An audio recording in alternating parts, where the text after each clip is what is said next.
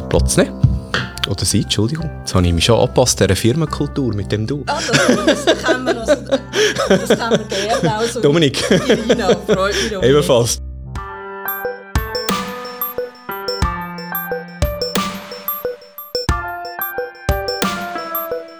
Entschuldigung, jetzt sind so viele neue Mitarbeiter gekommen heute Morgen. Jetzt schon die dritte Person, die ich jetzt gehört habe, die sich vorgestellt hat. Was ist das so für ein Gefühl, neues Jahr starten, so viele neue Kolleginnen und Kollegen? Also, es ist ein gutes Gefühl. Das heisst, wir finden noch Leute, wo heute doch der Fachkräftemangel ist. Ist das, ein, ist das ein Problem für euch? Zum Teil schon auch ein Problem, aber äh, jetzt nicht etwas, wo man wirklich ein grösseres Problem ist. Nein, nein. Wir haben zwar im Moment äh, wirklich vor allem, wenn es um Heizungs-, Klima- und Lüftungsleute geht, dort wirklich einen Fachkräftemangel. Dort haben wir auch Schwierigkeiten, zum jemanden zu finden. Aber äh, sonst, wenn es um Servicetechniker geht, Marketing, technische Leute, haben wir heute wirklich, durch glaube auch unsere Firmenkultur, die offene, nicht unbedingt das äh, Problem. Irina Leutwiler, CEO von der Vesco AG. Wir sind hier in Wettingen. Es ist einer der ersten Arbeitstage vom neuen Jahr 2023. Also ehrlich, bist du jetzt gern aufgestanden heute Morgen und arbeiten? Oder hättest du gedacht, ja, diese Pause hätte jetzt doch auch noch ein bisschen länger gehen ähm, ich bin sehr gerne aufgestanden. Ich freue mich immer wieder, zum Mitarbeiter zu sehen. Und vor allem heute äh, wo ich wieder alle kann begrüßen, wo ich auch neue Mitarbeiter wieder kann begrüßen, ist für mich immer wieder etwas Schönes. Sache der Wermutstropfen ist sicher immer um 35 Uhr morgen aufzustehen. Wieso stehst du so früh auf? Ähm, ich stehe normalerweise so früh auf, dass ich am Morgen meinen Sport machen kann. Entweder mache ich Yoga, eine halbe Stunde am Morgen, bevor ich mit dem Zug ins Geschäft gehe. Und ein, zweimal in der Woche gehe ich auch mit dem Velo. Dort habe ich aber dann äh, über eine Stunde, weil es doch 25 Kilometer sind, wo ich dann in die Arbeit fahre. Die Vesco AG, wo wir da sind, wo du CEO davon bist, wenn man ganz genau anschaut, dann kann man das sogar im Haushalt finden. Was machen ihr genau? ja, das ist etwas, was ich äh, sehr häufig höre. Wir haben auch ein Vesco daheim. Äh, wir produzieren Küchenduntstabzugshuben. Und wir kümmern uns um gute Luft. Das heisst, in den Innenräumen, das heisst, äh, in der Küche, wenn ein schlechter Geruch entsteht, tun wir das mit unserer Dunstabzugshaube eliminieren oder rausführen. Wir produzieren aber auch Bad-, WC-Lüfter, auch dort, wo halt unangenehme Gerüche sind, wo wir eliminieren. Und der dritte Teil, wo wir machen, sind so Lüftungssysteme. Und du jetzt auch hier in dem äh, Sitzungszimmer siehst bei uns, wo für Büros für Schulen und aber auch für Wohnungen sind. Und dort konzentrieren wir uns für dezentrale Lüftungen, vor allem wenn es um äh, Nachbauten geht, äh, wenn es um Umbauten geht, dort sind wir stark. Und eben, wenn ich ganz genau schaue, in meiner Küche, was für einen Dunstabzug oder, äh, oder allgemein Dampfabzug ich habe, dann sieht man euren Namen und Sie euer Logo. Sieht man unseren Namen? Also wir haben eigentlich drei Brands. Wenn ich Vesco sage, es ist die Vesco als Firma. Wir haben Bärbel, Dunstabzugshuben, Homeyer Dunstabzugshuben und Vesco unter einem Dach. Also ganz nöch eigentlich beim Alltag mhm. der Leute, was ihr da macht. Was kann denn jetzt die Vesco, ich sage jetzt mal ganz allgemein, besser? Das ist ein Markt, wo ja auch umkämpft ist, Küche, ähm, viel Konkurrenz um, auch, wie soll ich sagen, ähm, eben so ein bisschen in der Nähe von den Konsumentinnen und Konsumenten. Da geht es ums Gutkochen. Wenn man bei euch reinläuft, sieht man Videos von mhm. glücklichen Menschen, die mega feines Essen zubereiten und man kommt wirklich Hunger über, auch am frühen Morgen. Was machen ihr anders? Ich glaube, das eine ist, wo uns wirklich so ein differenziert, wir haben das Bärbel-Fettabscheidungsprinzip. Das ist der Vorteil, wenn Sie sonst eine Unstabzugshaube haben, wo wir alle zwei Jahre den Fettfilter wechseln. Und mit dem Bärbel-Fettabscheidungsprinzip kann man das nach dem kochen, schnell auswischen und das Fett ist weg. Man muss sich sonst um nichts mehr kümmern. Ähm, das Zweite ist natürlich auch unser Design, weil wir auch hauptsächlich Küchendunstабzugshuben produzieren und auch selber designen. Wir haben jedes Jahr einen Red Dot Award, wo wir irgendwie mit unseren wunderschönen Designs herbringen. Wir versuchen, Dunstabzugshuben ein anderes Image zu geben, als es sonst drinnen ist. Und das Dritte ist, äh, wir sind, glaube ich, die einzige Firma, wo Geruchelimination. Über drei Technologien können anbieten. Also ein bisschen über Aktivkohlenfilter, wo man halt auch regenerieren kann, oder über einen Plasmafilter, wo man nicht muss aktiv regenerieren muss, wo wartungsfrei ist, oder über das eigene entwickelte Permalyt-Prinzip, wo man auch wartungsfrei kann, äh, betreiben. Und das ist so ein bisschen, da merkt man da, da ist viel Know-how bei uns rum und äh, unsere Architekten und Küchenbauer lassen sich auch von uns ausbilden. Das ist etwas, wo uns differenziert gegenüber einem komplett äh, Küchensortimentsanbieter wie einer V-Zug oder einem Electrolux.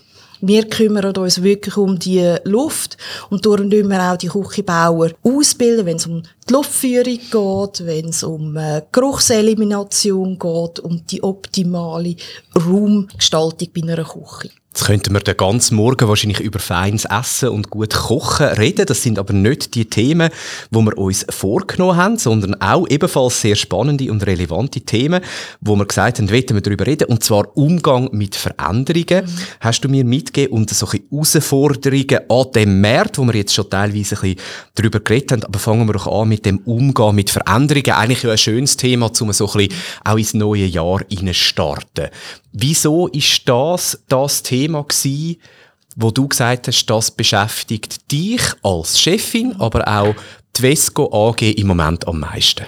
Ja, ich glaube, das ist auch der Umgang mit der aktuellen Veränderung, die immer wie schneller kommen, ist auch die größte Herausforderung für unsere Mitarbeiter, äh, wo belastend kann sein. Und das ist das, wo jetzt mich bei der Vesco, ich bin jetzt seit zwei Jahren da als Geschäftsführerin, auch am meisten herausfordert. Das heisst, äh, Früher haben wir müssen schnell immer neue Produkte, neue Innovationen am Markt bringen. Plötzlich haben wir äh, keine Materialien mehr. Die Lieferkette ist nicht mehr da. Wir müssen bestehende Produkte immer wieder neu nachher adaptieren, wo wir eigentlich sagen, die laufen gut. Es sind andere Herausforderungen. Es verändert sich schneller. Es ist auch Kommunikation unter den Mitarbeitern mit äh, neuen digitalen Tools, die immer wieder feststelle, was zu Stress und Belastung führt. Plötzlich weiss man nicht mehr, nimmt man jetzt E-Mail zum etwas zu kommunizieren oder nimmt man jetzt über Teams kommunizieren oder tut man noch das Telefon in die Hand nehmen oder geht man zu jemandem direkt her. Es ist auch die Veränderung, äh, wenn es um Arbeitsplätze geht also sind nicht mehr alle hier vor Ort in Wettigen. Das heisst, wir haben auch Homeoffice-Möglichkeiten. Wo trifft man sich noch? Wo findet der informelle Austausch statt? Wie tut man gleich noch sicherstellen, dass ein Team zusammen kann arbeiten und es so ein bisschen Team Spirit gibt? Das sind so ein bisschen für uns wirklich die grossen Veränderungen. Und das führt zu Stress bei den Mitarbeitern. Ist denn das, wenn du jetzt einen Schritt zurück machst, ist denn das eine Situation, Du bist noch nicht 20 Jahre da, hast du selber gesagt. Mhm. Ist das eine Situation, wo du angetroffen hast und wo du jetzt sagst, doch, das muss ich auch als Chefin bewältigen? Oder ist das etwas, wo du auch antreibst, oder? Wo du sagst, nein, das ist genau die Richtung, wo wir ja auch anmühen. Mhm. Die Veränderung ist auch Teil von dem, was unseren Erfolg ausmacht in Zukunft. Verstehst du, was ich mhm. ausdrücken mhm. So die beiden Sachen. Ähm, so ein bisschen, es ist schon immer da gewesen, oder nein, ich will das auch bewusst aktiv pushen. Wie, wie siehst du das? Ja, es ist ein Balance, oder? Ich will das pushen, aber wir müssen auch äh, schauen, dass wir die Mitarbeiter nicht verlieren. Das stellt man jetzt auch fest, äh, nicht nur bei uns, sondern auch äh, in anderen Firmen Es sind Krankheitstage, die Ausfallzeiten werden immer höher seit äh, der Covid-Pandemie. Weil die Leute sich einfach gestresst fühlen, so irgendwie die positiven Erlebnisse nicht haben. Darum, ich sage, ich bin schon die, die vorausreitet mit der Digitalisierung, aber ich muss auch selber mich dann zwischendurch bremsen und wieder die Mitarbeiter mitnehmen. Wir haben vor äh, anderthalb, zwei Jahren äh, Teams eingeführt. Da haben wir einfach gesagt, help yourself.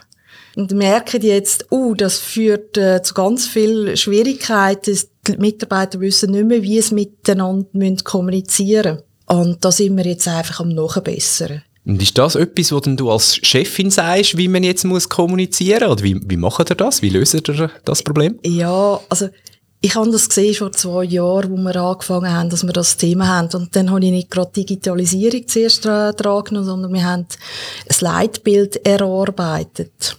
Und wenn ich sage, wir haben das Leitbild erarbeitet, dann muss ich offen gestehen, das haben Mitarbeiter gemacht. Und mein Anteil ist relativ klein gewesen. Sie haben mir es vorgestellt und ich habe vielleicht noch ein paar Fragen können stellen. Und das ist genauso mit der Vision gewesen. Also da ist mir wichtig, dass ich die Mitarbeiter involviere, weil sie haben zum Teil 20, 30 Jahre Erfahrung bei der Vesco. Die wissen, für was das Vesco steht und kennen eigentlich auch die Herausforderungen am Markt. Und das Potenzial richtig zu nutzen, das ist mir wichtig. Das heißt auch jetzt, wenn es heißt, über welche Kanäle kommunizieren, das sollen die Vorschläge der Mitarbeiter sein. Das Einzige, was ich ihnen zur Verfügung stelle, die richtigen Partner, ihnen helfen, auch zu sehen, äh, wie kann man etwas optimal nutzen. Und das wird wirklich, ich bin höchstens der, der es ein bisschen antreibt und nachher kommen aber die Mitarbeiter damit. Du hast vorhin ein wichtiges Stichwort genannt. Es entsteht Stress. Hat mit viel von dieser, von dieser Welt zu tun, wie wir uns im Moment drin bewegen. Aber, aber auch, es ist einfach eine Realität, oder? Von dem, von dieser Arbeitswelt und von, von den betrieblichen Herausforderungen.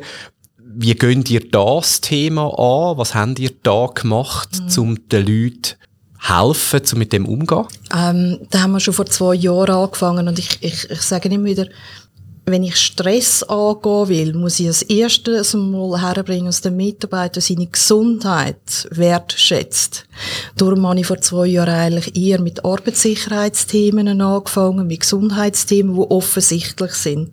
Und dort haben wir, äh, haben wir auch festgestellt, dass Mitarbeiter äh, stolz sind, wenn sie 30 Kilo Kisten geklopft haben, weil sie gesagt haben, ja, ich habe noch Muckis und äh, ich kann mir jetzt das Fitnesscenter sparen. Ist ja noch schön, oder? Kann genau. man eben Fitness im so Betrieb, stolz. oder? ähm, und das ist uns jetzt die letzten zwei Jahre Glück, dass sie sagen, ja, es ist nicht stolz, dass sie es kennen, sondern heute haben wir Hebemittel, die ihnen helfen, nicht mehr müssen 20, 30 Kilo zu lüpfen. Und das haben wir nur hergebracht, indem wir eigentlich den Mitarbeitern gesagt haben, deine Gesundheit ist jetzt am wichtigsten. Und das ist mal die erste Grundlage und äh, jetzt haben wir letztes Jahr angefangen mit einer Mitarbeiterbefragung. Das ist so die Job-Stress-Analyse als Startpunkt für die Einführung für das betriebliche Gesundheitsmanagement, weil viele Leute verstehen unter betrieblichem Gesundheitsmanagement. Wir geben einen Äpfel, wir haben alle einen höhenverstellbaren Schreibtisch, wo man bei uns wirklich jeder hat. Und betriebliches Gesundheitsmanagement geht weit über das aus. Das heisst, Führungsausbildung, wo wir auch jetzt die letzten zwei Jahre investiert haben, dass wir Mitarbeiter mehr wertschätzen können, dass wir auch richtige, die richtigen Fragen stellen, dass sie eigentlich ihr Potenzial optimal können nutzen Ist das im Kern dein Verständnis von deiner Führungsaufgabe, um den Mitarbeitern auf diesen Themen helfen? Ähm, der Kern ist, die Firma erfolgreich zu führen. Definitiv. Mein, meine Hauptaufgabe ist definitiv, mehr Dunstabzugshauben können zu verkaufen, die Dienstleistung auch anzubringen. Wir sind dort in der Veränderung vom Produkthersteller zum Dienstleister. Eben darum, ich habe gesagt, wir kümmern uns um gute Luft in den Innenräumen und alles, was dort dazu gehört. Und äh, natürlich Gewinn bringend auch zu operieren, dass wir wieder in die äh, Zukunft investieren Und wir haben das Glück, dass wir einen äh, Familieninhaber haben, wo das Geld auch immer wieder in die Firma investiert. Und wenn ich das nicht würde erreichen, dann könnte man auch andere nicht machen. Aber ich sage, für eine erfolgreiche Firma braucht es auch erfolgreiche Mitarbeiter.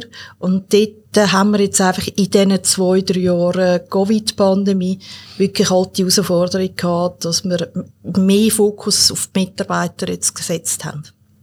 Wenn du das auch ein bisschen als Weg anschaust, ähm, wo ihr jetzt angefangen habt gehen, was für Schritte kommen da noch in dem Thema rein, Umgang mit Veränderungen? Was willst du noch als nächstes machen mit deinen Mitarbeitenden? Ah, da, äh, da muss ich vielleicht anfangen. Wir haben eben angefangen mit dem Leitbild erarbeiten, mit der Vision, unsere Werte, wo wir auch immer wieder führen nehmen. Wir haben so eine Leporello. Jedes Team hat so ihren Wert, wo sie leben wollen, aufgehängt. Wir haben die Strategie offengelegt wir schauen Strategiethemen eigentlich mit dem Führungsteam und den Mitarbeitern jedes Jahr anschauen und uns auch transparent zeigen, was wir jetzt umsetzen und wie. Und dann manchmal aufzeigen, halt, dass wir das eine oder andere nicht ganz so erfolgreich gemacht haben. Und wo es her ist Jeder Mitarbeiter muss können spüren, wie erfolgreich wir sind und was sein, sein Mehrwert ist, den er kann beitragen zu der Firma. Das ist eigentlich das, was ich sicher dorthin will. Und das ist für mich Grundlage, dass wir auch innovativ sein können. Das heisst, ich möchte wirklich mit unserer Firma nicht mehr nur mit Dunstabzugshuben in Verbindung gebracht werden, sondern es geht darum, wenn man einen Wohnbau macht, äh, dann sagt man, man geht zu Vesco, weil die verstehen, wie eine gute Luft im Innenraum entsteht. Das ist eine andere Herangehensweise, oder? Genau. Nicht einfach nur das Produkt, sondern eigentlich den Nutzen, den der Wert Nutzen. am mhm. Schluss. Das tönt alles nicht mehr so Industrie, oder? Das ist ja eigentlich sehr, das, ist, das sind moderne Managementansätze, Führungsansätze. Kannst du verstehen, dass die Leute teilweise noch so ein bisschen mit einem alten Bild von der Industrie unterwegs sind, von eben dampfenden Schlot und starken Männern, die 30 Kilo müssen lupfen den ganzen Tag und es ist ein Krampf. Ja. Und bei dir, das tönt ja nach sehr viel eigentlich Freude an der Arbeit, eben Mitwirkung, eben Wertschätzung. Das sind Sachen, wo man, ich, ich sage es einfach im Klischee, oder, wo man ja nicht so erwartet hat, vielleicht mhm. früher in der Industrie. Gehen wir dort an, auch als Branche? Ich glaube, als Branche geht man definitiv dort her. Es ist nicht nur unsere Branche, es sind auch andere Branchen, die dort schon Vorreiter sind. Es ist natürlich bei uns intern, wir haben das auch noch, wie wir halt auch verschiedene Altersstrukturen haben, oder? Ich bin auch noch in der Industrie, oder, äh, aufgewachsen. Und dort hat man eine andere Anforderung an Arbeitgeber, oder?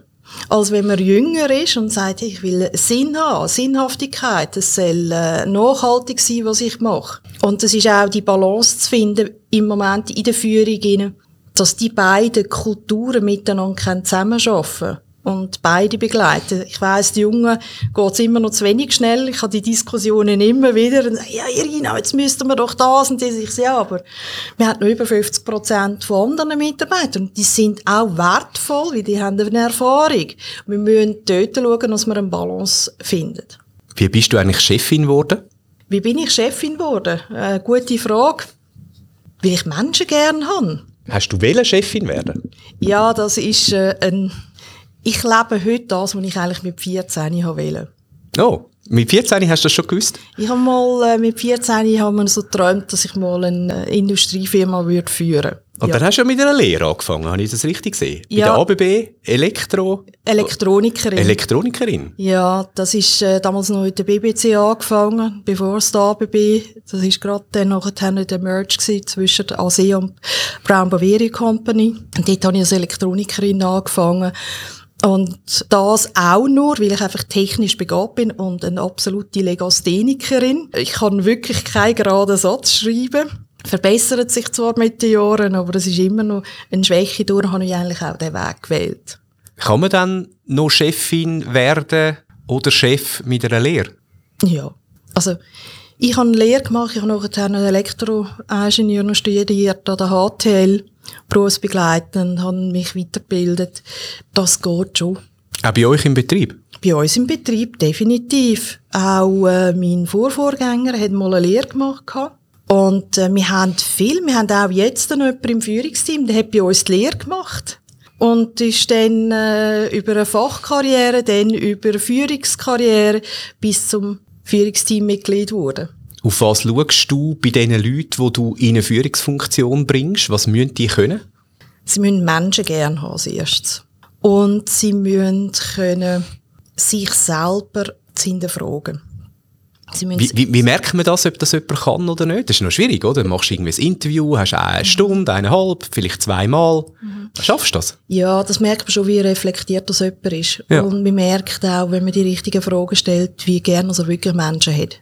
Ähm, was ich nicht so kann brauchen jetzt bei uns sind Leute, die gefestigte Menschenbilder haben, die sich nicht überraschen lassen und nicht offen sind. Wir haben auch vor zwei Jahren äh, in unserer Firma eine zweitägige Weiterbildung für jeden Mitarbeiter und jeden neuen Mitarbeiter, kommt, der äh, daran muss teilnehmen.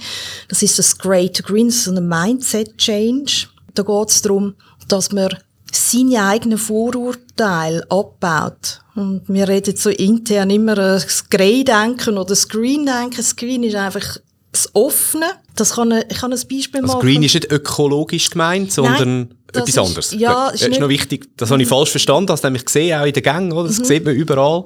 Ja, das ist das Grey to Green. Es geht darum, nicht negativ oder positiv zu verwenden, sondern so ein bisschen Grey, so ein bisschen im Schleier rein. Ich habe meine Vorurteile, oder äh, jeder kennt das. Wirst versetzt in einem Meeting oder beim Mittagessen. Und dann äh, gehen die nach dem ganze Geschichte im Kopf ab und denken, ja, der wieder oder die und das geht gar nicht mehr. Oder das grüne Denken ist dann, okay, ich habe jetzt wieder eine halbe Stunde Freiraum für mich, kann etwas nutzen und es einfach mal offen sein. Und da, daraus aus dem grünen Denken kommt viel mehr. Und das ist das, was ich eigentlich möchte in dieser Firma noch stärker etablieren. Das ist aber ein Weg, der drei bis fünf Jahre geht. Was ist genau dein Beitrag, dass das erreicht wird? Das Vorleben. Ähm, so wie ich äh, versuche am Morgen eben sportlich äh, hierher zu kommen, mal mit dem Velo, auch äh, versuchen aufs Auto zu verzichten. Also, ich habe kein Auto mehr. Mit dem Zug daher kommen. Es geht um Verantwortung zu übernehmen für das, was man macht, für das, was man einsteht. Und das ist auch das, was ich in der Firma lebe. Das heisst, äh, wenn ich Führungsgrundsätze äh, predige, predige ich da nicht, sondern ich lebe sie vor. Ich zeige, wie mir etwas kann helfen Und ich bin mir da manchmal auch nicht schade, irgendjemandem äh, zu helfen, halt einen Huben zu montieren oder einen PC zu installieren. Einfach dort, wo ich, wo ich auch gebraucht werde. Es ist nicht meine Hauptaufgabe, aber es geht darum, einfach den Leuten zu zeigen, hey, man kann immer irgendetwas jemand anderem gut zu tun. Und da geht es eigentlich auch äh, herauszufinden, oder, was können wir unseren Kunden, ob es jetzt die Businesskunden sind, Kochebauer oder Endkunden, herauszufinden, was kann man denen gut tun, wo können wir ihre Themen und Probleme adressieren. Und das kann man nicht nur, wenn man da einfach nur auf den Kunden schaut, sondern das ist eine Lebenseinstellung, sage ich. Und das ist das, was ich eigentlich äh, vorlebe, was ich in die Firma hineinbringe. Und jetzt schlagen wir doch noch den Bogen zu dem zweiten Thema, wo wir uns nämlich noch vorgenommen haben. Die Herausforderungen am Markt, oder? Jetzt kommt vielleicht mhm. ein ein, ein, harter Bruch zu diesen Themen, oder? Du, du hast es angetönt und mir auch gesagt im Vorgespräch, oder? Lieferfähigkeit, mhm. Verfügbarkeit von Rohmaterialien, Elektronik, die fehlt, mhm. also all die wirklich Sachen, die eigentlich das Geschäft auch massiv bedrohen. Mhm.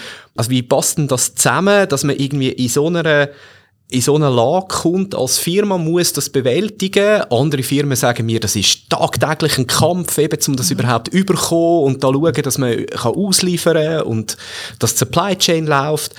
Und, und gleichzeitig sind wir irgendwie auf so einem Weg, wo wo ich extrem sympathisch finde, oder, wo es eben eigentlich menschenzentriert mhm. ist, wo er in die Zukunft schaut, wo er mhm. wirklich an euch einen Wert schafft und kommt dann nicht irgendwann einmal so ein bisschen, fast so ein, ein Zusammenstoß von diesen beiden Realitäten? Äh, nein, man kann diese Sachen auch adressieren, indem man eigentlich menschenfokussiert ist und man erreicht sogar mehr. Äh, wenn ich höre Kampf, oder, dann äh, geht mir fast gegen Krieg. Äh, ja, wir haben auch tagtäglich unsere Herausforderungen und die müssen wir einfach richtig adressieren und die Leute zusammennehmen. Aber jeder Chip, der bei uns fehlt, heisst nicht, der Lieferant ist der Böse und der ist da, sondern wir versuchen eigentlich Lieferanten zu haben, wo wir auch miteinander Lösungen finden. Jetzt sage ich, entweder sind ihr Partner von uns, und dann finden wir miteinander Lösungen. Oder dann sind wir wirklich nur Lieferant. Und ich suche Partner. Und Partner heisst aber auch, wie ich das auch schon in anderen Firmen sehe, ja, ich bin jetzt nicht lieferfähig, aber mein Konkurrent kann es liefern, das und das. Und wenn ich so eine Partnerschaft habe, komme ich immer wieder auf den zurück.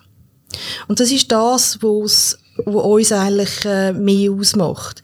Es ist auch mit unseren Lieferanten auch der Geschäftsführer in Deutschland von Bärbel, der geht äh, regelmäßig zu unseren Lieferanten, tut dort äh, schauen, wie, er, wie wir ihnen können helfen dass sie in der richtigen Liefermenge können, das Ganze liefern Und wir schauen aber auch, wie, kann, wie kann der Lieferant uns helfen, dass wir noch dann unsere Produkte können liefern können. Es ist sehr eine partnerschaftliche Zusammenarbeit. Aber es ist natürlich auch Grenzen aufzeigen. Und das heißt, wenn sich jemand wirklich nur als Lieferant verhaltet, dann wird er auch nur als Lieferant behandelt. Und dann sind wir auch relativ schnell einmal weg. Werden sich die Probleme, werden sich die lösen im 2023? Nein, die werden sich noch akzentuieren. Also wir äh, sehen jetzt auch mit China, wo trotz äh, dass ähm, die Restriktionen aufgehoben haben wegen Covid, dass viele Firmen nur auf 20 oder 30 Prozent arbeiten können, weil so viele krank sind. Und wir rechnen damit, dass das im 2023 nochmal einschlägt. Aber auch dort, was wir wirklich jetzt dran sind, und das haben wir auch schon vor zwei Jahren, partnerschaftliche Beziehungen aufzubauen. Und ich sage, und das ist auch das, was ich in den Mitarbeitern bei uns sage, jeder, der jetzt sein echtes Gesicht zeigt, zeigt uns eigentlich auch, wer man bauen und wer nicht. Also von dem her ist es eine Herausforderung. Ja, es ist ein Kampf auf der einen Seite, aber es zeigt auch uns auf, wer uns in Zukunft wird begleiten. Und das ist die Chance, die Lieferanten, also die Partner, die sagen, hey, wir ziehen mit euch mit, wir wollen den offenen, transparenten Austausch, mit denen werden wir auch noch in drei und fünf Jahren zusammen arbeiten. Und das sind die Partner, wo mir helfen, flexibel zu sein, auch in der Zukunft. Irina Leutwiler, CEO von der Vesco AG. Das Jahr ist noch jung. Hast du Neujahrsvorsätze? Oh ja. ich habe äh, viele Neujahrsvorsätze. Äh, ich mache jedes viel, Jahr. Ist das gescheit, wenn man viel hat? Das ist auch eine Wissenschaft für sich, oder? Wie also, viele Neujahrsvorsätze äh, kann man dann wirklich umsetzen? Ja, also bei mir sind es nicht so äh, die klassischen Neujahrsvorsätze. Äh, ich mache meine Jahresplanung und äh, dort gehört dazu halt, was will ich beruflich in diesem Jahr erreichen. Und dann habe ich einen ganz klaren Plan, so mein Bullet Journal, das ich da führe, und auch privat, was möchte ich erreichen. Und dann immer so zwischen Weihnachten und Neujahr äh, so ein, bisschen ein Review für mich persönlich und geschäftlich machen. Und seit ich da mache, das mache ich jetzt seit 15 Jahren, muss ich sagen, erreiche ich recht viel und mich hat plötzlich den Fokus auf das, was man eigentlich alles erreicht hat. Ist man als Chefin irgendwann zufrieden mit sich selber? Ich glaube, ich kann nie zufrieden sein, aber ich kann glücklich sein. ist das ein Unterschied? ja, ich glaube, das ist etwas, was mir im Naturell ist. Ich, ich will immer noch etwas mehr. Das heißt aber nicht, dass ich unglücklich bin mit der Situation. Ich bin sehr zufrieden und ich suche die Veränderung. Für mich ist etwas, äh, ich habe mal früher gesagt, Stillstand ist für mich das Schlimmste. In der Zwischenzeit bin ich ein bisschen gemäßigter geworden. Stillstand kann auch mal schön sein, weil es kann einem die Möglichkeit geben zum Reflektieren. Und trotzdem bin ich halt jemand, der sehr vorwärtsgewandt ist. Du hast vorhin gesagt Bullet Journal. Also ist das ein Tagebuch? Oder? Ja, das ist ein Tagebuch. Aber in Stichwort Form. In, in Stichwortform, ja. wo ich äh, meine Jahres-, Quartals-, Monatsziel und Tagesziel habe, was ich muss äh, darauf fokussieren. Das äh, tönt immer für viele, da, da ist ja das ganze Jahr verplant und ich sage ja, aber das sind Sachen, die sowieso kommen. Und ich habe dann die Möglichkeit, mir den Freiraum zu schaffen, den ich brauche. Den ich auch brauche für meine Familie, für meine Freunde.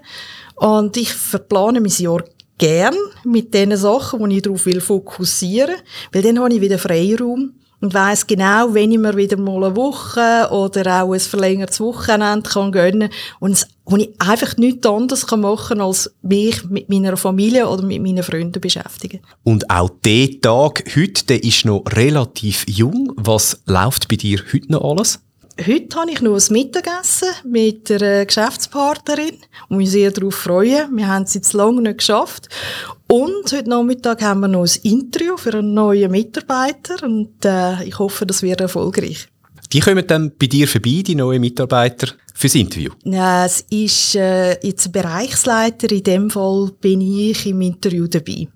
Sehr gut. Dann wünsche ich dir von Herzen ein gutes Jahr 2023 und natürlich auch einen guten Tag. Danke vielmals, bist du da gewesen. Danke dir, Dominik. Auch dir einen guten Tag. Danke vielmals. Das war Irina Leutwiler, CEO von der Vesco AG. Schauen Sie doch daheim mal, ob Sie so einen Dunstabzug haben in Ihrer Küche oder in Ihrem Haus. Das sehen Sie an den Marken, die wir besprochen haben. Danke vielmals fürs Zuhören. Einmal mehr der erste Podcast, die erste Folge vom Swissman Podcast. Guten Morgen, Chefin im 2023. Danke, sind Sie dabei gewesen. Mein Name ist Dominik Zigmund und natürlich auch Ihnen ganz einen schönen Tag. Auf Wiederhören.